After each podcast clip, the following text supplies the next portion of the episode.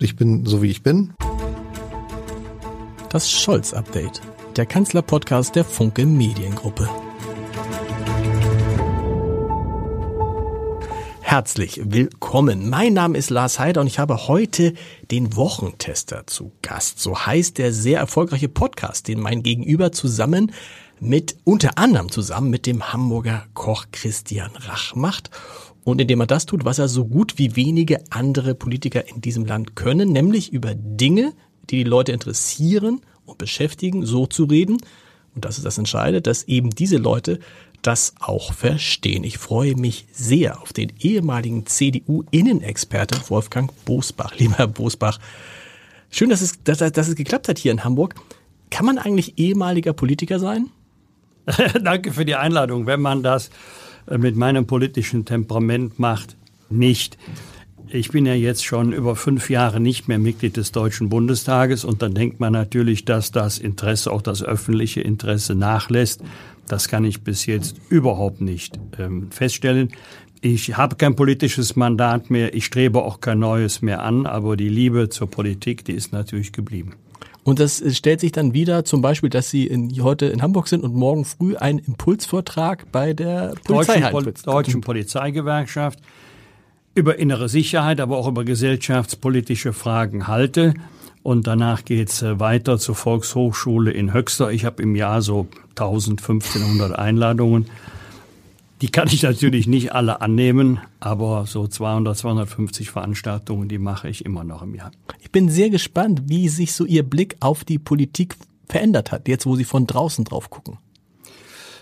Ja, man hat auf der einen Seite Distanz, aber ähm, auf der anderen Seite merkt man natürlich, dass man als Außenstehender viele Dinge anders sieht, als wenn man mitten im täglichen Geschäft ist. Und ähm, nicht erst seit dem Krieg in der Ukraine, also seit gut einem Jahr, mache ich mir wirklich große Sorgen um die Zukunft unseres Landes. Nicht etwa so, dass es jetzt rapide bergab geht, dass Wohlstand und Sozialstaat in Gefahr sind. Ähm, das nicht. Ich sehe eher so einen langsamen Auszehrungsprozess der wirtschaftlichen Leistungsfähigkeit unseres Landes und damit auch unserer sozialen Leistungsfähigkeit. Und das macht mir Sorge. Und wenn Sie dann darauf gucken, äh, gucken Sie dann auch anders als auf die 16 Jahre Angela Merkel, die Sie zu einem größeren Teil mit begleitet, mitgestaltet haben? Weil ich sag, ich, warum sage ich das? Weil wenn hier Menschen aus dem Umkreis von Olaf Scholz sitzen, wenn Leute aus der Ampelregierung sitzen, dann sagen die, dass wenn die Mikrofone an sind, nicht ganz so klar, aber hinterher sagen die, meine Güte, was haben wir da vorgefunden? Was haben die alles nicht gemacht? Was müssen wir da auf, aufholen jetzt? Und in diese, diese 16 Jahre Merkel, wenn man mit Kolleginnen und Kollegen aus der Ampelregierung kriegt, kriegen eine ganz andere Einschätzung, als wir sie hatten, als Angela Merkel äh, abgetreten ist.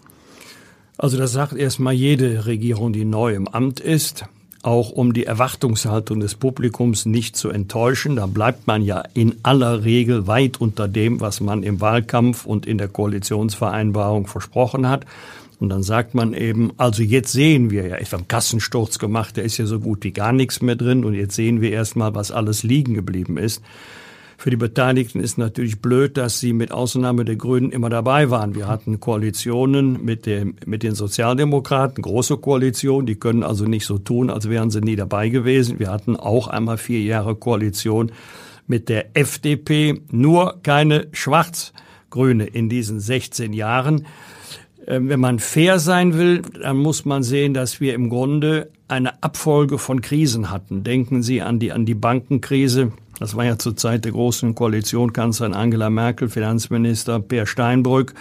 Dann kam äh, die Eurokrise, die in Wahrheit keine Eurokrise war, sondern eine Krise der überschuldeten Staaten der südlichen Eurozone, insbesondere Griechenland, also 2010, 2011. Dann kam die Flüchtlingskrise 2015, 2016.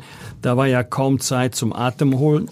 Aber richtig ist, da ist sehr viel liegen geblieben. Es ist natürlich der Klassiker der Hinweis auf den doch traurigen Zustand der Bundeswehr. Da sei allerdings mal den jetzigen Koalitionären eines gesagt. Bis vor gut einem Jahr galt insbesondere im linken politischen Spektrum jede Investition in die Bundeswehr als Militarisierung der Außenpolitik. Jetzt ist es genau umgekehrt. Jetzt gilt die Investitionsstärkung der Bundeswehr als aktive Friedenspolitik. So ändern sich die Zeiten. Wer hätte denn von uns vor 13 Monaten gedacht, dass mal aus dem rot-grünen Spektrum stolze Kriegsdienstverweigerer nach schweren Waffen für die Ukraine rufen? Niemand. Und Sie haben Sie haben die Krisen angesprochen und das ist auch das, der Eindruck, den man, den man jetzt hat, dass vor lauter Krisen gar keine Zeit bleibt, das aufzuarbeiten, was man sich im Koalitionsvertrag vorgenommen hat. Ja, das ist leider eine richtige Betrachtung und ich bin auch weit davon entfernt, für alle Probleme, die wir im Moment haben, die Ampelkoalition verantwortlich zu machen. Immer schön fair und ehrlich bleiben. Wenn wir jetzt an der Regierung wären, also wenn wir eine unionsgeführte Bundesregierung hätten, wir hätten doch die gleichen Probleme wie jetzt die Ampelkoalition. Vielleicht würden wir die eine oder andere Entscheidung anders treffen, aber die Probleme wären exakt die gleichen. Sie kennen Olaf Scholz sehr lange. Sie haben ihn erlebt schon als Bundesarbeitsminister. Sie haben ihn erlebt als SPD Generalsekretär, dann aus Ferne äh, als Hamburger Bürgermeister, dann als Vizekanzler. Wie hat er sich verändert jetzt als Kanzler? Äh, wir hatten sogar mal beide äh, die gleiche Stellung innen, wenn auch in unterschiedlichen Parteien. Wir waren mal einige Zeit beide stellvertretende Fraktionsvorsitzende. Stimmt, genau. Er für die SPD-Bundestagsfraktion, ich für die Unionsfraktion. Ich glaube, dass er sich gar nicht so sehr verändert hat. Er war immer äh, ruhig, er war immer sehr solide in seiner Argumentation.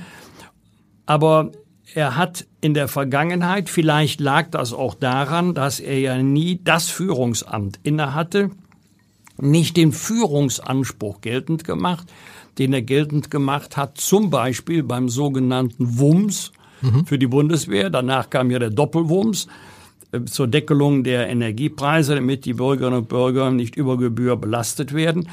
Und äh, das war ein kluger Schachzug, dass er da vorher seine Fraktion nicht informiert hat. Das hm. war jetzt vielleicht aus Sicht des einfachen sozialdemokratischen Abgeordneten ähm, nicht ordentlich, aber ich glaube, wenn er das vorher, 100 Milliarden für die Bundeswehr, in der SPD-Fraktion vorgestellt hätte, dann wäre es doch zerredet worden. Und das hat mir imponiert, so wie Gerhard Schröder vor 20 Jahren auch, als er die Agenda 2010 vorgestellt hat, dass er vor das Publikum getreten ist und gesagt hat, so, das ist jetzt meine Haltung, das ist die Linie, die ich in Zukunft vertreten will, dazu stehe ich. Und ähm, ich fordere insbesondere meine Partei auf, dieser Linie zu folgen. Das Interessante ist, dass die SPD das jetzt aktuell mit sich machen lässt, ne? weil wir erinnern uns an frühere Zeiten, wenn ein SPD-Kanzler an die Macht kam, dann passierte doch Folgendes. Die SPD, die immer davon träumt, dass es anders sein kann, dass man hier paradiesische Zustände, Gerechtigkeit, Respekt und so schaffen kann, hat dann plötzlich gesehen, Moment, da ist ja einer von uns an der Regierung und trotzdem sind die Zustände so, wie sie sind. Das gilt für Scholz jetzt auch und trotzdem ist die SPD so ruhig und geschlossen, wie ich sie zu meinen Lebzeiten nicht erlebt habe. Äh, geht Ihnen das genauso? Ja, gut beobachtet, aber Olaf Scholz hat, wie 1998 Gerhard Schröder auch, die SPD wieder als führende Kraft in einer Regierungskoalition etabliert.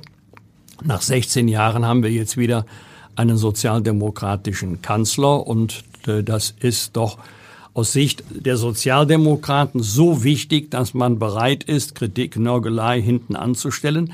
Und die SPD hat gelernt in den letzten Jahren. Ich glaube, das ist eher das Verdienst auch von Lars Klingbeil und seiner Art, Politik zu machen, als das Verdienst von Olaf Scholz oder gar von Kevin Kühnert. Das Publikum mag keinen Streit. Die Leute mhm. wollen nicht, dass, sie, dass wir uns über wichtige politische Fragen auseinandersetzen, sondern sie wollen nur wissen, wofür steht die SPD. Ähm, und das erzeugt ein hohes Maß an Geschlossenheit, auch wenn sie jetzt in Umfragen nicht gut dastehen, auch wenn sie jetzt wahrscheinlich wissen, wären morgen Neuwahlen, wären sie nicht die stärkste Partei im Deutschen Bundestag. Das wäre die Union, so weiß die SPD doch. Wenn wir jetzt anfangen, uns zu streiten, dann können wir schnell, schnell an dritter Stelle im Parteiengefüge liegen. Sie haben den Wumms und den Doppelwumms ähm, erwähnt. Die NZZ schrieb neulich in einem großen Artikel über die Kommunikation in Deutschland von einer Infantilisierung der politischen Kommunikation in Deutschland. Und jemand wie Sie, der immer als jemand galt, ich habe es am Anfang gesagt, dem Leute gern zugehört haben, wo die Leute gesagt haben, guck mal, so kann man als Politiker auch sprechen. Gregor Gysi hat das in diesem Podcast gesagt. Er versteht nicht, dass Politiker nicht so sprechen können, wie er sprechen kann, wie sie sprechen können, wie Wolfgang Kubicki sprechen können. Olaf Scholz sagt dazu, auch in diesem Podcast, ich bin, wie ich bin. Und ich spiele den Leuten halt nichts vor. Heißt also, wenn ihr mich wählt, dann kriegt ihr so einen drögen Kanzler, der entsprechend dröge auch kommuniziert. Ähm, reicht das? Nein, das reicht nicht. Ähm, aber ich habe in meinem Leben in 51 Jahren Politik viel Erfahrung gesammelt. Übrigens überwiegend positiv. Ich habe einige gesammelt, auf die hätte ich gerne verzichten können, aber die meisten waren positiv. Und dazu gehört auch, ich habe in diesen fünf Jahrzehnten viele Menschen getroffen, die mir gesagt haben, also Herr Bosbach, ich würde jetzt nicht alles unterschreiben, was Sie sagen. Aber ich finde es gut, dass Sie gerade ausgehen, dass Sie bei Ihrer Überzeugung bleiben, auch wenn es einmal Ärger gibt. Nicht alles äh, ist einfach in der Politik. Es gibt auch Schwieriges. Aber das heißt nicht, dass man es unbedingt sehr kompliziert erklären muss. Äh, Ihnen geht das vielleicht auch so, wenn Sie eine politische Rede hören. Sie sagen nach 20, 25 Minuten, ganz toll, hat er ganz, ganz toll gemacht. Ich weiß jetzt nur nicht, ist er dafür oder ist er dagegen. Diese Scheu haben Leute wie Kubicki, Gysi und Bosbach nicht. Die sagen, was sie denken, die begründen auch ihre Haltung auch auf die Gefahr hin, dass es Kritik gibt. Mhm. Sie können es übrigens auch wirklich nicht allen Menschen recht machen. Der Jurist würde sagen, das ist ein Fall objektiver Unmöglichkeit. Der eine sieht es so, den gleichen Sachverhalt, der andere bewertet ihn anders. Aber was wichtig ist, dass man eine klare Haltung hat und dass man mit guten Sachargumenten diese klare Haltung begründen kann. Es wächst allerdings eine neue Generation heran und diese neue Generation hat Angst vor Kritik der möchte auf keinen Fall, vor allen Dingen in den sozialen Medien, einen Shitstorm haben. Mhm. Auf keinen Fall. Also argumentieren sie eher einerseits, andererseits, alles hängt mit allem zusammen, wir müssen vom Ende her denken. Das sind ja keine Sätze, wo man sagen kann, halt, so geht's nicht. Aber es ist auf jeden Fall so, genau, es ist auf jeden Fall so, dass er dann keinen Shitstorm, Shitstorm kriegt. Was ich mich gefragt habe, Sie haben die drei Personen Gysi, Kubicki, Bosbach. Ähm, die glücklicherweise mit Ihnen jetzt alle drei in diesem Podcast waren. Ich habe mich gefragt, zwei, drei so polit, äh, populäre Politiker, die kommunikativ so stark sind, wieso war keiner von denen in einem operativen Regierungsamt? Also bei Gregor Gysi kann man sagen, die Linken waren zu schwach, vielleicht. Oh, der war mal Senator in Berlin. Genau, also also ich meine, wenn, wenn auch nur für ein paar Wochen. Genau, er war es. Er war es so. Aber ich habe mich gefragt, hängt das damit zusammen, dass je weniger Macht man hat, tatsächliche Macht, man auch dann so sprechen kann, wie Sie sprechen, wie Kubicki sprechen und äh, wie Gysi spricht und dass man dem Scholz zum Beispiel teilweise gar nicht vorwerfen kann, dass er so spricht, wie er spricht, weil er halt bei jedem Wort, das er sagt, aufpassen muss, was er sagt, gerade in Kriegszeiten. Also das, das ist richtig. Dieses Problem hatte ich ja auch nicht. Ich war ja nie in, im höchsten Staatsamt. Da musst du dich anders ausdrücken. Da wird ja jedes Wort seziert. Da hätten Sie auch anders gesprochen? Auf die Gold, da musst du dich anders okay. ausdrücken, weil du ja weißt, jedes falsche Wort kann eine Krise auslösen. International Wellenschlag. Deswegen bin ich ja auch überrascht, über die Rhetorik von Annalena Baerbock. Also die ist manchmal schief, aber manchmal auch. Zum Beispiel, Europa befindet sich im Russland mit Krieg. Da würde ich am liebsten laut Halt brüllen. Wir mhm. befinden uns nicht im Krieg mit Russland. Wir helfen der Ukraine bei der Landesverteidigung. Das ist ein himmelweiter Unterschied. Das hätte sie früher noch machen können. Heute als Außenministerin kannst du nicht mehr so schräg argumentieren. Da muss man schon aufpassen. Aber klar ausdrücken sollte man sich schon. Nehmen wir nur mal ein kleines Beispiel. Jetzt wird von einem Oppositionspolitiker vielleicht erwartet, dass ich Olaf Scholz für seine eher zögerliche Haltung in Frage der Lieferung schwerer Waffen für die Ukraine kritisiere. Tue ich gar nicht. Mhm. Ich kann verstehen, dass er zurückhaltend ist, dass er abwägt, jede Entscheidung tun und nicht tun ist ja mit Risiken verbunden. Absolut. Nur ich würde gerne wissen, welche Argumente er gegeneinander abwägt, welche Gedanken er in seinem Kopf hat. Also ich möchte als Bürger der Bundesrepublik Deutschland ordentlich regiert werden. Und dazu gehört auch, dass ich die Chance habe, an diesem Abwägungsprozess teilzunehmen. Und es ist ein Unterschied, ob man ähm, gegenüber dem Ausland sagt, also wenn alle anderen helfen, dann helfen wir auch oder ob man sagt, wir helfen und wir erwarten, dass unsere Verbündeten in der NATO es in gleicher Weise tun. Es ist eine ganz andere Aussage. Bei den Panzern hat es Olaf Scholz jetzt genauso Ja. gemacht am Ende. Ne? Bei, den den, Panzern. hat er es genauso gemacht. Olaf Scholz sagt dann immer, ich habe doch so viele Interviews gegeben, viel, viele, viel mehr Interviews und das stimmt auch als Angela Merkel. Ich habe es euch doch allen erklärt und trotzdem stehen Sie hier und auch ich hier und sagen, wir haben es immer noch nicht verstanden. Die Frage ist, nützt es, wenn er noch zehnmal bei Maybrit Illner sitzt oder bei Anne Will oder wo auch immer? Offensichtlich kann er es nicht rüberbringen, was, was Also die, er genau die Zahl will. der Auftritte macht es nicht, sondern es machen die Sprachbilder, die sich im Kopf der Mhm. Menschen verfestigen müssen. Es ist die Art der Argumentation. Ähm, gelegentlich, nicht immer, aber gelegentlich hat man ja den Eindruck, nimm dir mal eine Rede von Olaf Scholz auf und wenn du abends Probleme hast beim Einschlafen, dann hörst du mal ein paar Minuten rein. Wahrscheinlich tue ich ihm jetzt dabei Unrecht, aber ich suche immer noch die Passage, die sich im Kopf festklammert, die du nicht mehr vergisst.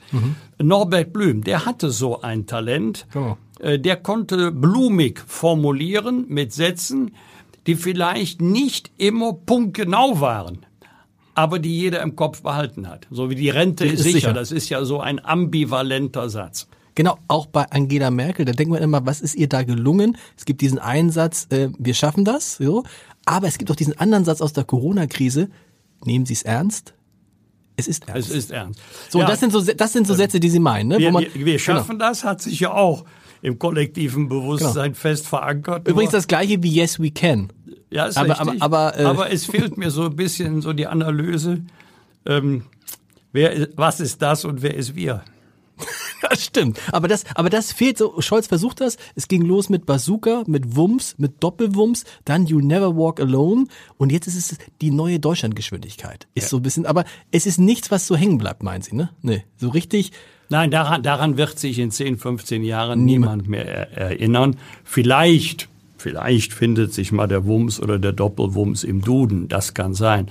Aber nichts, womit man ihn identifizieren könnte. Ja. Aber es gibt natürlich auch schräge Sachen, wie Gerhard Schröder, hol mir mal eine Flasche Bier. Das war ja nun wirklich keine politische Aussage. Das diente ja eher der Nahrungsaufnahme. Aber es kam rüber, das ist ein Kumpeltyp, So, genau. der nicht mit Sektgläsern anstößt, sondern der Bier aus der Flasche trinkt. Was sagt uns das eigentlich? Habe ich gerade gesehen, wo, wo, wo ich Sie wieder hier habe und es hier so viele erfolgreiche Politiker in NRW gibt und natürlich auch viele in wichtigen Positionen waren, dass aber in der letzten Zeit immer häufiger norddeutsche nüchterne Politiker dann doch in die hohen Spitzenämter kommen. Angela Merkel war ja auch so eine. Ja, äh, das ist, das ist eine interessante Beobachtung. Äh, Es gibt offensichtlich einen Unterschied, ob man Menschen im Festzelt begeistert, ob man eine hohe Phonzahl erzeugen kann beim Applaus oder ob man in der Wahlkabine steht und überlegt, welchen Phänotyp möchtest du gerne als Regierungschef oder Regierungschefin haben? Ja. Genau, und dann setzt sich am Ende lieber der stille, der stille Olaf Scholz. Wie finden Sie als jemand, der wirklich kommunikativ für viele Politiker ein Vorbild war und für andere vielleicht auch heute eine Warnung, Vorsicht, ne? Vielleicht, wenn du nicht so sprechen kannst wie der Bosbach, dann versuch es auch lieber gar nicht erst. Wie finden Sie dann eigentlich ähm, Robert Habeck, ähm, der ja gefeiert wird? Meine Lieblingsszene, dieses Interview mit Marietta Slomka, wo er am Ende sagt, die 50 Euro Ja, kriegst du nicht, Alter. nicht, ja. Und die Slomka so, ah, vielen Dank, Herr Bundeswirt. Also, wo man so merkte, ach, das ist so, und dann, dann ging's los im Internet und der wurde gefeiert. Wie finden Sie diese Gut, Kommunikation? Ich, hab, ich kann mich an das Interview sehr gut erinnern. Mein erster Gedanke war, jetzt lässt es sich gleich auch noch ähm, von ihm ein Autogramm geben oder macht ein Selfie mit ihm. Da wirklich mein erster Gedanke. Sie schmolz dahin. Also, in dieser Situation, die war ja oder ist er immer noch ernst genug, hätte ich das so nicht gesagt. Aber ich finde, das ist ein, ein, ein ganz anderer Politikertyp. Und deswegen ziehst du schon Interesse, ähm, Interesse auf dich, wenn, wenn du anders agierst als äh, deine Vorgänger im Amt. Äh, ich habe auch gar nichts dagegen, Robert Habert beim Denken zuzuhören oder zuzusehen. Der überlegt ja manchmal äh, sehr lange, bevor er antwortet. Und das sagt dann auch dem Publikum, hört, hört, keine vorgestanzte Antwort, sondern der überlegt erst reiflich, bevor er sich äußert. Nur er sollte es dann nicht so tun wie bei seinem Besuch am Amazonas. ähm, wenn man dann zu Besuch kommt und dann den indigenen ähm, Be Bevölkerungsanteil erklärt, ähm, ich bin der Robert und das links neben mir ist der Cem und äh, wir kommen aus Deutschland, das ist, äh, das Land ist weit weg und wir haben keine Wälder mehr. Ähm, holzt eure Wälder bitte auch nicht ab. Also erstmal sind über die Hälfte Deutschen, Deutschlands sind mit Wäldern äh, belegt. Mhm. Und zweitens, das ist eine infantile Ansprache ähm, die wird äh, der Gastrolle einfach nicht gerecht. Das hörte sich ja so an, als hätte, hätten seine Gegenüber nicht mehr alle Tassen im Schrank. Und da werden jetzt viele, ich sehe jetzt schon, wie, wie bei Twitter und Instagram das jetzt hochkocht, wenn die Leute das hören und sagen, der Bosbach, der argumentiert genauso wie Julian Reichelt bei Achtung Reichelt. Wahrscheinlich haben Sie die Sendung gar nicht die gesehen. Sendung nicht gesehen. Haben ich diese, ja kein Fernsehen, weil ich abends irgendwo auf der Autobahn haben Sie, unterwegs Haben Sie gar nicht gesehen. Aber Julian Reichelt argumentiert genauso. Was sagt der Erfolg von Julian Reichelt, der mit seinem, mit seinem, haben Sie mal geguckt, die Achtung Reichelt oder gar nicht? Nein, gar nein, nicht. nein. Gut, dann können Sie nichts darüber sagen, dann will ich Sie auch nicht fragen, was der Erfolg eigentlich von Julian Reichelt Nein, nein, es, es, gibt aussagt. ja, es gibt ja viele, es gibt ja viele Leute, die glauben, wir wären super gut informiert, wenn wir abends in der Veranstaltung ja. kommen. In der Regel sind wir es nicht, weil wir ja ein paar Stunden vorher auf der Autobahn waren. Dann haben wir also höchstens mal Autoradio gehört. Okay. Ich höre übrigens sehr gerne NDR Info, wenn ich hier im Norden bin. Aber ich habe heute statt wie sonst üblich knapp vier Stunden, fünf Stunden von Köln bis nach Hamburg ähm, gebraucht. Und wenn ich jetzt in eine Veranstaltung gehe, die Leute hätten heute geguckt oder Tagesschau, genau. nur, nur ich nicht. Ja, so geht es uns auch mit Talkshows. Also ich gucke ganz, ganz selten Fernsehen. Ähm, wir leben in einer Zeit, in der Außenpolitik extrem wichtig sind. Sie sind vor allen Dingen Innenpolitiker geworden gewesen und immer noch, immer noch Innenpolitiker. Und ich frage mich so ein bisschen bei dieser Fokussierung auf die Außenpolitik, gehen uns da in Deutschland so ein paar Themen gerade unter, die total wichtig sind? Man hört das jetzt, der, der Hamburger Bürgermeister Peter Tschentscher hat heute gesagt, ähm, auch Hamburg ist am Limit, was die Aufnahme von Flüchtenden angeht. Das ist ein großes Thema. Wir haben das große Thema mit den Messerattacken, die sich zumindest erstmal gefühlt häufen, aber nein, nein, die häufen sich auch tatsächlich. Tatsächlich häufen und äh, in Hamburg gerade noch gar nicht lange her, der Amoklauf, zwei Wochen her, der Amoklauf mit acht Toten, was es in Hamburg auch noch nicht gegeben hat, das allerdings nicht mit Messern, sondern mit einer Pistole. eine Schusswaffe. Eine Schusswaffe. Und, ähm, und dieses Gefühl, dieser Rechtsstaat, der sehr viel Verständnis hat für all das, was da passiert. Also, was ich sagen will, vernachlässigen wir gerade die Innenpolitik so ein bisschen? Ja, denken Sie vor allen Dingen mal an diese fürchterliche Tat von Freudenberg, mhm. ähm, wo Kinder, die nicht strafmündig sind, also unter 14 Jahre alt sind, ihre äh, Freundin ermordet haben. Ja, äh, und wir unterschätzen im Moment vor allen Dingen vor dem Hintergrund des Ukraine-Krieges und der außenpolitischen Implikationen des Krieges. Jetzt gucken wir alle auf den Besuch Xis bei Putin mhm. in Moskau. Der, der ist auch sehr, sehr wichtig, aber wir unterschätzen die Bedeutung dieser Themen für die Bevölkerung. Ähm, wir kommen wie 2015, 2016 an die Grenzen unserer Belastbarkeit. Der ehemalige Bundespräsident Joachim Gauck hat den richtigen Satz gesagt. Unser Herz ist weit, aber unsere Möglichkeiten sind begrenzt. Äh, das gilt ja jetzt weniger für den Bund, der hat ja nicht das Problem. Der Bund trifft die fundamentalen Grundentscheidungen, zum Beispiel, dass wir seit Anfang September 2015 an der Grenze niemanden mehr zurückweisen, mhm. der einen Asylantrag stellt, auch wenn er vorher in anderen Ländern schon Asylanträge gestellt hat, auch ohne jedes Papier, ohne Pass, ohne Personalausweis, ohne geklärte Identifikation oder Nationalität lassen wir die Menschen ins Land. Das macht ja Deutschland so attraktiv. Und äh, der Migrationsdruck wird anhalten. Er wird anhalten aus der Ukraine, je länger der Krieg dauert. Ich fürchte, wir werden Zeugen eines langen Abnutzungskrieges, weil die Ukraine nicht so schnell die russische Armee aus dem Land wird drängen können, wie wir uns das erhoffen. Und ähm, die russische Armee wird nicht so schnell in der Ukraine voranschreiten können, wie sich Putin das gedacht hat.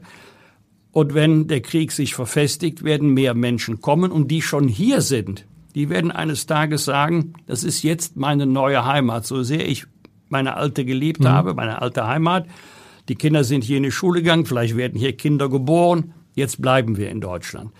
Und so richtig es ist, jetzt wenden wir mal den Blick nach Süden, die Fluchtursachen zu bekämpfen. machen wir uns doch bitte nichts vor, die Wohlstandsunterschiede zwischen den Ländern Afrikas und den vielen Ländern Asiens und der Bundesrepublik Deutschland, den westeuropäischen Ländern, sind so gewaltig, der Migrationsdruck wird anhalten. Und wenn es dann bei offenen Grenzen bleibt, das ist eine bundespolitische Grundsatzentscheidung, mhm. da muss der Bund auch die Kosten tragen. Dann kann er nicht die Länder und die Kommunen in die Verantwortung nehmen, denn dort entstehen ja die Probleme. Vor Ort. Da geht es um die Unterbringung, da geht es um die Erfüllung der Schulpflicht bei den Kindern, da geht es um Sprach- und Integrationskurse, da geht es um medizinische Versorgung. Das alles ist eine enorme Belastung für die Kommunen, keine Belastung für den Bundestag oder das Kanzleramt. Und es kommt hinzu, das hat Peter Tschentscher heute auch gesagt, das eine ist das Geld, das andere ist, auch in einer Stadt wie Hamburg muss man erstmal die Unterbringungsmöglichkeiten haben, die Immobilien, die Wohnung, sagt, wir geraten da an die Grenzen. Wohnungen werden ja sowieso im Moment deutlich weniger gebaut, wegen gestiegener Zinsen, wegen gestiegener Baukosten. Auch das ist ja etwas, was sich da so zusammenbraut, wo gar kein so richtiger Fokus drauf ist gerade, ne? Also wir haben äh, zu Beginn erlebt, dass vor allen Dingen die Flüchtlinge aus der Ukraine in einem doch erstaunlichen Maße Unterkunft bei Privat gefunden haben. In Hamburg auch so, genau? Ein ähm, doch bundesweit bekannter Moderator hat eine Familie aufgenommen, Mutter mit zwei Kindern, darunter ein Kind schwerstbehindert. Mhm. Da kann ich nur sagen, Respekt. Aber das war gedacht für ein paar Monate. Es wurde dann fast ein Jahr Mittlerweile ähm, sind die drei wieder ausgezogen. Das heißt, man braucht jetzt Unterkunft auf dem freien Markt. Und so wird es vielen gegangen sein und in Zukunft auch noch gehen. Also werden wir wieder die Themen bekommen. Belegung von Tonhallen, mhm. ähm, Bau von, äh, wenn es nicht gerade die Möglichkeit gibt, es ja auch an manchen Städten, Messehallen sind, also große Sammelunterkünfte, die Nutzung von Kasernen oder Bundesimmobilien, sofern überhaupt noch vorhanden, werden wir wieder zum Thema Containerbauten kommen. Das sorgt wieder für Unmut und dann kippt die Stimmung, wenn du nicht klar sagen kannst, für wie lange. Mhm. Ich will jetzt nicht für ganz Deutschland sprechen, aber bei mir zu Hause, wenn Bürgermeister erklären würde, wir müssen jetzt mal die Turnhalle belegen, für vier bis sechs Wochen und äh, dann geht's wieder weiter Einschränkung Schulsport, Einschränkung Vereinssport ist bitter, aber bei uns zu Hause wird das akzeptiert. Mhm. Aber wenn ein Bürgermeister dann in der ähm, in der Bürgerversammlung sagen muss, übrigens, ich kann Ihnen nicht sagen, wie lange das dauert, das kann noch sehr lange dauern, ja, dann kippt die Stimmung. Mhm. Henrik Wüst sagt, Ihr Ministerpräsident, in tatsächlich doppelt Ihr Ministerpräsident, also in NRW und CDU-Ministerpräsident, sagt dann, nun muss der Kanzler das zur Chefsache machen. Zwischen Henrik Wüst und Olaf Scholz, das Verhältnis ist ganz gestört eigentlich, ne, oder? Das, das kann ich, das kann ich Ihnen nicht sagen. Scholz soll mal gesagt haben, er ist ein, ein, ein, ein wundert, der Ministerpräsidentendarsteller. Dass die sie überhaupt verstehen. Der Hendrik Wüst ist einen halben Meter größer. Vielleicht sprechen die aneinander vorbei. Aber sie haben so eine ähnliche. Aber das hat er tatsächlich zu ihm gesagt. Ähnlich getragene Kommunikation, glaube ich, auch Hendrik Wüst. Habe ich bisher so wahrgenommen. Mal gucken, weiß ich nicht. Aber äh, muss das Scholz zur Chefsache machen oder muss in dem Moment, wie Hendrik Wüst sagt, macht das zur Chefsache, ist es klar, ich lasse mir doch als Kanzler nicht von irgendeinem so Ministerpräsidenten was sagen, dann mache ich es erst direkt nicht zur Chefsache. Also mir wäre es ja schon recht, wenn das mal die Bundesinnenministerin zur Chefsache mhm. machen würde. Schon da habe ich ja meine Zweifel. Das begann mal im Spätherbst vergangenen Jahres mit einem Flüchtlingsgipfel. Der war auch ein Flüchtlingshügel. Danach ist ja auch nicht viel passiert. Wir gipfeln uns von einem Gipfel zum anderen. Jetzt hatten wir ja den Bildungsgipfel. Um welchen Ertrag geht es denn? Jetzt nehmen Sie nur mal die Kombination von Bildungsgipfel und anhaltendem Migrationsdruck im vergangenen Jahr. Mhm. Nur umgerechnet auf Schulklassen. 8000 Schulklassen, A25 Kinder. Ja, liebe Leute, da geht's um Räume, da geht's aber auch um die Pädagoginnen und Pädagogen, die wir für die pädagogische Arbeit brauchen. Da geht's vor allen Dingen um äh, Spracherwerb, denn ähm, die Kinder die jetzt nicht Deutsch als Muttersprache haben, die sollen ja nicht in der Klasse sitzen und ruhig gestellt werden, sondern die sollen ja etwas lernen, die sollen ja dem Unterricht folgen können und dafür muss man eben auch an, der, an dem Erlernen der deutschen Sprache arbeiten. Ich habe nicht das Gefühl, dass die Bundesinnenministerin dieses Thema in der ganzen Bedeutung so erkennt, wie es die Kommunen schon lange mhm. erkennen. Haben Sie das Gefühl, der Justizminister erkennt, was sich da an Sachen Messerattacken in Sachen Gewalt zusammenbraut und in diesem Gefühl, was viele Leute beschreiben, na ja, hier kann ja eigentlich so das Gefühl, was entsteht, hier können zwei kleine Mädchen ein anderes Mädchen umbringen und so richtige Folgen hat es eigentlich gar nicht. Widerspruch, Widerspruch, Widerspruch. Äh, eher keine strafrechtlichen Folgen, ja. das stimmt. Ich bin übrigens selber kein Anhänger davon, das Strafmündigkeitsalter von 14 Jahren auf 12 Jahre herabzusetzen. Wenn es demnächst ein elfjähriges, äh, eine elfjährige Täterin oder Täter gibt, bekommen wir wieder eine Debatte. Mhm. Äh, will nur ganz wenige Argumente nennen. Erstens, es gibt Länder, wie zum Beispiel USA, Großbritannien, da haben wir eine deutlich niedrige Altersschwelle, mal sechs Jahre, mal zehn Jahre. Aber die Länder sind nicht sicher und es ist keineswegs so, dass dort die Kinderdelinquenz ähm, wesentlich geringer ist mhm. als der Bundesrepublik Deutschland. Das, das stimmt überhaupt nicht. Zweitens, sie haben kein Tat, sondern wir, wir haben ein Schuldstrafrecht. Also wenn wir jetzt das Strafbarkeitsalter herabsetzen, jeder Strafverteidiger würde sofort Antrag stellen auf Feststellung der Schuldfähigkeit eines 12- oder 13-jährigen Täters oder einer Täterin. Ähm, was wollen wir, wenn, wenn wir an freiheitsentziehende Maßnahmen denken? Da kommt ja nur eine langjährige Freiheitsstrafe in Betracht. Also wenn wir 11, 12, 13-Jährige, wenn wir die ins Gefängnis stecken mit 18, 19-Jährigen, dann habe ich eine bestimmte Vorstellung mhm. davon, was in den Jahren des Strafvollzuges passiert. Und ich fürchte, dass sie dann in der Haft die Leute kennenlernen, die sie besser niemals kennenlernen würden. Vor allen Dingen aber, wenn wir das Strafmündigkeitsalter senken, würde das ja für ausnahmslos alle Straftaten gelten. Also auch für Schmierereien, für Sachbeschädigung. Mhm. Und jedem einzelnen Fall müsste die Staatsanwaltschaft nachgehen, wenn sich der Tatverdacht erhärtlich Anklage erheben und, und, und. Die Eltern haben Freudenberg schon verlassen oder die Eltern der Täterinnen haben, äh, mutmaßlichen Täterinnen muss man ja sagen, haben Freudenberg schon verlassen und ähm, jetzt sind eben die Jugendämter zuständig. Also ist ja nicht so, dass es ohne Folgen bleibt. Die, ähm, die, die, die Täterinnen werden mit Sicherheit so schnell nicht in Freiheit entlassen werden können. Sie werden in eine geschlossene Einrichtung kommen. Äh, für wie lange, das ist eine ganz andere Frage. Aber wir sollten bei der Frage Strafmündigkeit nicht den Eindruck erwecken, als ginge für Sie das Leben weiter. Nein, das ist nicht der Fall. Wie stehen Sie zur Verschärfung des Waffenrechts, was Nancy Faeser vehement fordert? Insbesondere nach dem Amoklauf von Hamburg? Äh, ja, da möchte ich gerne wissen, was genau da verschärft werden soll. Ähm, der wesentliche Punkt ist das Bedürfnis. Das Bedürfnis bei der Jagd ist ein anderes als das Bedürfnis des Sportschützen. Und da muss ich sagen, also bei der Jagd, da muss, das dauert ja relativ lange, bis du den Jagdschein gemacht mhm. hast, bis du überhaupt die Jagd ausüben darfst. Beim Sportschützen will jetzt hier keinen konkreten Vorwurf erheben, aber da fehlt mir im Moment äh, die Information, die entscheidend ist. Die habe ich nirgendwo lesen können. Es wird der Eindruck erweckt, als wäre es ausreichend, sich bei einem Schießsportverein anzumelden und schon dürfte man äh, als Legalwaffenbesitzer eine halbautomatische Waffe zu mhm. Hause haben. Das ist ja nicht der Fall. Ich habe auch gelesen, dass die zuständige Waffenbehörde soll informiert worden sein, dass, ich sage jetzt aber mit meinen Worten, ähm, der ähm, jetzt nicht ganz dicht ist, genau. der, der Täter oder Ob sie nicht psychische Probleme hatte, genau, genau. sehr vornehm Ausdruck, ja. psychische Probleme hatte dann, das ist schon ein Grund zum Entziehung der, ja. der, der Waffenerlaubnis. Wenn es sich dann bestätigt, dann hätte man bei ihm zu Hause eine Patrone gefunden, außerhalb, er sei voll schuldbewusst gewesen, die Waffe selber sei weggeschlossen gewesen. Aber zu Hause hätte er nur eine Waffe haben dürfen, wenn er den Schießsport auch tatsächlich, und zwar über einen längeren Zeitraum, ausgeübt hat. Mhm. Da weiß ich bis heute nicht. Hat er nicht? Nee, nee, nein, überhaupt nein, nein, ganz kurz. Ja. Er ist Mitglied in einem, in, in einem Hamburger, in einem, im professionellen Hamburger Schießclub. Ja, das reicht nicht. Nee, genau. Das reicht nicht. Du musst den Schießsport auch tatsächlich ausüben.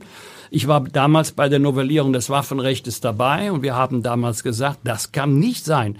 Anders jetzt als bei, dem, bei der Jagd ist ein formalisiertes Verfahren, dass du einfach, also Altersgrenze und so mhm. ist ja klar, da hast du erreicht, dass du jetzt sagst, ich bin jetzt Mitglied in einem Schießsportclub und jetzt möchte ich auch zu Hause eine Waffe besitzen, möchte es auch mit mir führen dürfen. Nein, das reicht nicht, sondern der Schießsport soll auch ausgeführt werden, ausgeübt werden. und, und zwar dann auch im Schießbuch eingetragen werden, wann, wie oft.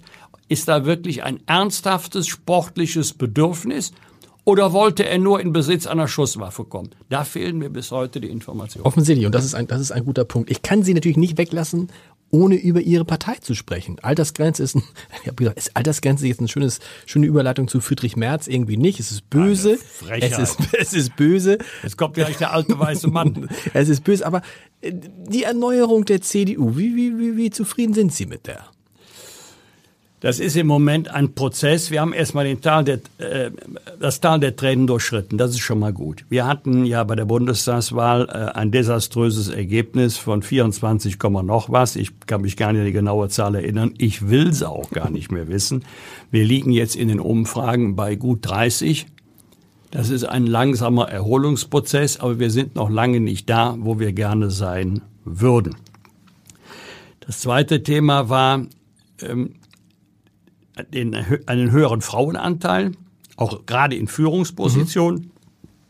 Natürlich immer verbunden mit dem Thema Frauenquote. Da hat sie aber jetzt einiges schon getan, auch wenn das nach außen nicht so sichtbar ist. Und das war auch so meiner Beobachtung nach völlig, völlig unproblematisch. Es ist ähm, als Problem weitläufig beschrieben worden, aber innerparteilich war das gar kein Thema.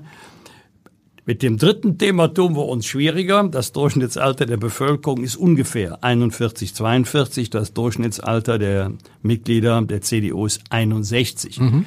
Wenn du aber Volkspartei sein willst, dann musst du nicht nur die verschiedenen gesellschaftlichen Gruppierungen abbilden können, sondern auch den Altersdurchschnitt der Bevölkerung. Und da fällt es uns sichtbar schwerer, vor allen Dingen junge Menschen zu engagieren, sich kontinuierlich in der Partei zu engagieren, so wie zu meiner Zeit erst in der Jungen Union und dann in der CDU. Da haben wir einen erheblichen Nachholbedarf. War das Durchschnittsalter früher so viel niedriger?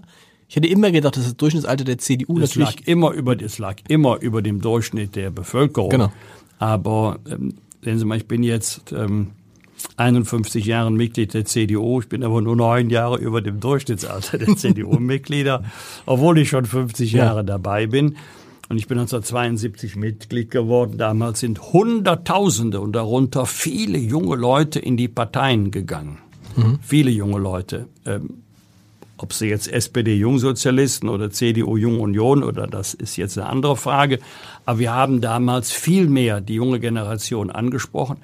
Heute tut das eher der vorpolitische Raum. Mhm. Ich kann das sogar verstehen, wenn man junge Leute fragt, die wollen ja Ergebnisse. Die wollen ja Action, die wollen ja, dass was passiert. Und die Politik erweckt sehr oft den Eindruck, und der ist nicht falsch, da wird ja mehr geredet als getan.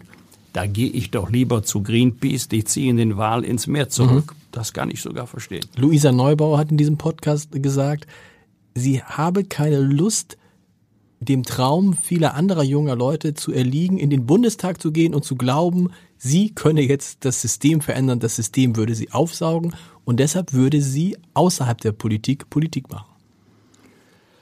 Wenn ja das alle denken, nein. natürlich ändert sich gar nichts. Ja, ne? ja und nein. Also Hans-Christian Ströbele, Gott hab ihn selig, mhm. grünes Urgestein, der hat mir mal gesagt, ich bin angetreten, um das System zu verändern, aber das System hat die Grünen mehr verändert als die Grünen das System. Das so. ist ja auch das, was Luisa Neubauer genau. zum Ausdruck bringen wollte. Insofern hat sie recht aber sie drückt sich auch natürlich. Sie drückt sich mit dieser Argumentation geschickt vor der undankbaren Aufgabe, abzuwägen und Entscheidungen zu treffen und zu diesen Entscheidungen dann zu stehen.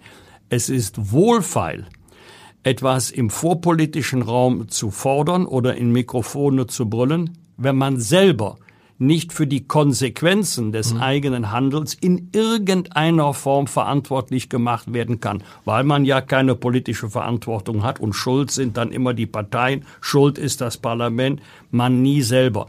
Das ist ja das Undankbare an einem politischen Mandat, dass es ein permanenter Abwägungsprozess ist, weil es immer Argumente dafür gibt und auch Argumente dagegen. Und das brauchst du nicht, wenn du im vorpolitischen Raum Forderungen artikulierst, dann musst du auf keinen Koalitionspartner Rücksicht nehmen, da musst du auf keinen Finanzminister Rücksicht nehmen, der sagt, halt, Geld ist endlich, hm. brauchst du alles nicht. Deswegen ist das die einfachere Sache. Und man muss nicht auf Mehrheiten Rücksicht nehmen, muss die CDU um bei der nächsten Bundestagswahl erfolgreich zu sein, muss sie da gucken, wie hat Olaf Scholz das gemacht. Olaf Scholz hat schon zwei, ehrlich gesagt drei Jahre vor der Wahl diesen Plan gehabt, Kanzler so zu werden, wie es tatsächlich geworden ist. Will sagen, muss die CDU sich im nächsten Jahr schon Gedanken darüber machen und die Grünen auch, die SPD nicht, da ist es klar, wer der nächste Kanzler wird, Kanzlerkandidat wird? Also damit sollten wir uns wirklich Zeit lassen. Wir sollten aber eine andere Frage jeden Tag diskutieren. Mit wem? Mit wem und unter welchen unter Das wird immer nächstes, genau. Mit wem ist gar nicht mehr so einfach, ne? Meine große Sorge ist ja, dass mhm. wir auf Bundesebene Ach, am Ende dastehen wie die Berliner CDU. Mhm. Ja, hurra, wir haben gewonnen.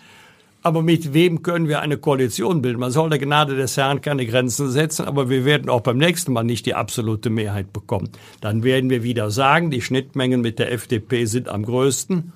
Stimmt, wird aber nie für eine Koalition auf Bundesebene reichen. Dann wird sich wieder die Frage stellen, sind die drei anderen, jetzt um mal AfD und Linkspartei mhm. beiseite, sind die drei anderen doch größer als wir, sodass wir dann vielleicht vielleicht sogar mit Abstand stärkste politische Kraft werden und doch in der Opposition sind. Aber Berlin hat ja gezeigt, automatisch ist das nicht. Man kann auch, wenn es theoretisch äh, für eine Ampelkoalition reicht, aus einer äh, gut mit einem guten Wahlergebnis Partner finden. Meine politische Lebenserfahrung sagt mir, je besser das Wahlergebnis ist, desto einfacher ist es, Partner für die Regierung zu bilden. Aber ist nicht auch wichtig, rechtzeitig den, also das ist das Erfolgserlebnis der SPD gewesen. Die haben den, die haben den Scholz nominiert als Kanzlerkandidaten und alle haben gesagt, viel zu früh. Am Ende war es genau richtig. Ja, es war allerdings ein bisschen anders. Die SPD hat ja zunächst einmal einen Parteivorsitzenden gesucht oder ein Duo gesucht mhm. und da haben sie ja Olaf Scholz nicht gewollt. Mhm. Und dann hat die SPD die richtige Frage gestellt und die muss sich die Union auch stellen. Mit wem haben wir eigentlich die besten Chancen, die Bundestagswahl zu gewinnen? Das, das ist die alles entscheidende Frage. Und nicht, wer möchte es unbedingt werden oder wer wäre jetzt eigentlich dran. Das war der geschickte Schachzug der SPD, in dem die gar nicht gesagt hat, ähm, wer, wer würde es gerne werden oder wem würden wir es gönnen, Olaf Scholz war ja nie der beliebteste Sozialdemokrat. Kann man so sagen, ja. Genau. Aber die haben offensichtlich gesehen, mit, ihr haben, mit ihm haben wir die besten Chancen, also nehmen wir ihn. Halte ich für eine legitime Argumentation. Und mit wem heißt dann auch, mit wem hat die CDU oder meinen Sie dann immer die CDU-CSU die besten Chancen? Ja, ja, da haben wir es äh, nicht so einfach wie andere Parteien, weil wir uns immer abstimmen müssen ähm, mit der CSU. Wobei, wobei die CSU vielleicht gar nicht in den nächsten Bundestags kommt, wenn äh, wenn die äh, ja, das ist ja das ist ja ein Schelmenstück diese, ja, diese Wahlrechtsreform. Also selbst wenn die CSU bei der nächsten Bundestagswahl alle Wahlkreise in Bayern gewinnen würde, aber bundesweit nur auf 4,9 Prozent käme, wäre kein einziger Abgeordneter im Bundestag vertreten. Übrigens, das, das ist auch noch aus einer, die, die jetzige Wahlrechtsreform aus einem anderen Grunde kurios. Es war ja immer so, jetzt mal von der CSU mhm. abgesehen, wer den Wahlkreis gewinnt, wird Mitglied des Bundestages. Genau. So, das ist jetzt erstmal vorbei, weil ja die Zahl der Abgeordneten festgeschrieben ist auf 630 und die Überhang- und Ausgleichsmandate abgeschafft werden. Aber wenn du als Parteiloser gewählt wirst, dann bist du immer, mhm. wenn du die meisten Stimmen im Wahlkreis hast, Mitglied des Bundestages. Das kann nicht richtig sein, weil die Stimmen dann einen unterschiedlichen Erfolgswert haben. Die Stimmen, die Erststimmen, die im Wahlkreis abgegeben werden. Das heißt, dass aus Ihrer Sicht wird dieses, wird die, diese, diese Veränderung vor den Gerichten nicht Bestand halten, Bestand haben? Also äh, in, in, in Gänze nicht. Also da bin ich mir doch ähm, ziemlich sicher, obwohl ja, das auch für das Verfassungsgericht gilt vor Gericht und auf hoher See bist du in Gottes Hand. Aber ich kann mir nicht vorstellen, dass sie die Reform in Gänze verwirft. Ich kann mir auch nicht vorstellen, dass sie sagt, alles, was da jetzt entschieden worden ist, ist verfassungskonform. Lieber Herr Bosbach, vielen Dank, dass Sie heute hier waren. Ich danke Ihnen, auch für die Geduld.